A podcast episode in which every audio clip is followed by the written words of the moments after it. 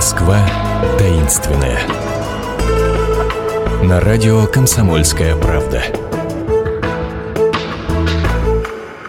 Здравствуйте, это «Москва таинственная». У микрофона Наталья Андреасин.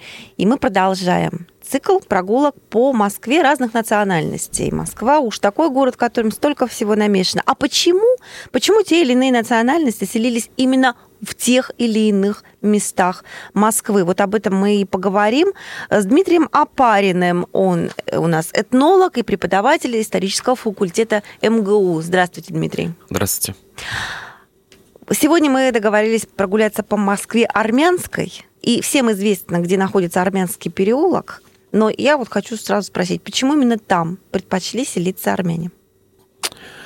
А, дело в том, что я думаю, все знают не просто армянский переулок, все знают, что э, в армянском переулке находится посольство Республики Армения, а в советское время это был дом Советской Армении, Дом культуры Советской Армении, а в до революции это был Институт восточных языков, а в еще в 10-20-е годы 19 века это была усадьба Лазаревых. Э, то есть ну, такая это... русская фамилия Лазаревы, то есть никакого отношения а, пока не имеют. Лазарева на самом деле это первая а, русские дворяне армянского происхождения. Э, Лазаревы – это семья, которая приехала из Персии в середине XVIII века. Сначала они поселились в Астрахани, и потом уже они перебрались в Москву. Иван Иванович Лазарев, конечно, он был не Иван Иванович, а он был Иван Лазаревич Лазарев, э, он был не Иваном, он был Аванесом. Э, он был ювелиром при дворе, екатерининским ювелиром. И да, это роскошная, богатая, э, такая для армянской диаспоры города фундаментальная э, семья, которая сделала великое дело на самом деле. Они сделали одно, они создали один из лучших высших, одно из лучших высших учебных заведений страны.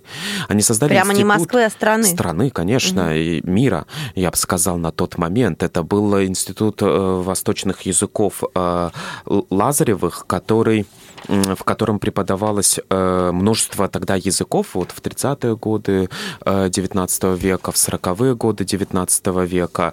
Это, э, например, и грузинский, армянский, безусловно, и персидский, фарси. Но помимо этого там преподавался даже, даже санскрит.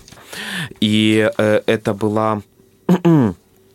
Это была там был пансион для э, младших, э, для школьников, так, так, так, так скажем, и там было и высшее учебное заведение, и научно-академическое заведение, и пансион, в котором, например, учились Тургенев, учился Станиславский.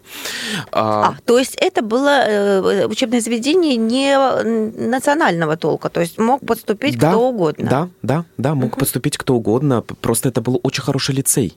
Он был национального толка, но туда мог поступить кто угодно, это был действительно очень хороший лицей. При Лазаревском институте была создана типография, учреждены кафедры армянского языка, Сейчас там во, во дворе, там, где сейчас посольство, стоит обелиск, посвященный Лазаревым. То есть, ну, в общем, заслуживали люди такой памяти, да? И обелиск, да. причем сохранился ведь несмотря на какие революции, катаклизмы и прочие восстания. Лазаревы очень помогали армянской общине.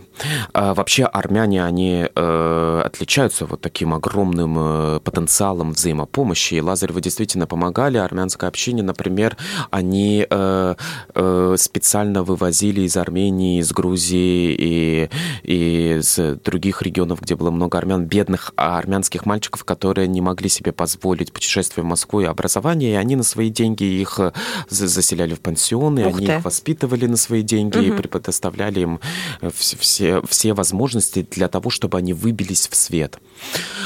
А около, э, я не хотел бы только останавливаться вот на этой усадьбе, потому что армянская Москва, она невероятно разнообразна. Да, но прежде истории... чем мы уйдем да. с армянского переулка, я хотела вас спросить. А мы не уходим. А, мы не уходим, да. мы про церковь вспомним да, и, конечно. возможно, склеп. Это замечательная mm-hmm. церковь, э, крестовоздвиженская церковь, которая построена в барочном э, стиле. Была построена. Фельтеном, такой архитектор в 18 веке. Да, она была построена в Екатерининское время. Тем же самым, кстати, архитектором, который построил церковь на Невском проспекте армянскую, которая, слава богу, до сих пор э, стоит. И эта церковь она была разрушена в 30-е годы. Была разрушена... Что на ее месте сейчас? Ничего, пусто, абсолютно пусто. И можно видеть, есть в старой фотографии дореволюционной, которая находила этой церкви, и э, вот просто видно, что тут есть два дома, которые принадлежали этой церкви, тоже относящиеся к 18 веку. Дальше должна была быть церковь, там пусто там не то, что пусто, там, по-моему, сейчас на самом деле в, может быть, 40-е или 30-е годы построено какое-то медицинское учреждение, но оно не полностью повторяет, оно не полностью занимает то место, занимает где, была, место, где церковь. была церковь. Да, то есть угу. там частично пусто, частично не пусто. Я читала какую-то а... жуткую историю, что рядом с церковью была, был склеп, угу. И а, в советские времена, когда людей расселяли где только могли, из склепа сделали мини-коммуналку. Я ничего об этом не знаю. Я знаю о том, что около церкви до сих пор сохранились палаты э, начала XVIII века. Замечательное одноэтажное каменное Петровское здание, которое служило долгое время домом э, священника. Это палаты Протопоповых? Нет, Нет, это не палаты Протопоповых, но это... Э, я не помню, кому эти палаты принадлежали, скажем, в начале XVIII века, до строительства этой церкви, но я точно знаю, что там э, жил э, священник. Если мы пойдем, э, если в целом просто обрисовать вот эту э, а, армянскую Москву, все знают, например, дом на Сухаревской площади, э, который в, напротив вот Шереметьевской больницы, как такой терем русский, зеленый, очень высокий русский терем. Доходный дом, построенный да. в 1900 1912 году. Это армянский дом, на самом деле. Он был построен Геленой Миансарян, а, дочерью богатейшего а, армянского купца Ивана Ананова. И там есть затем Ананьевский переулок, в котором находится еще один дом другой дочери Ананова, Натальи Шахпараянс.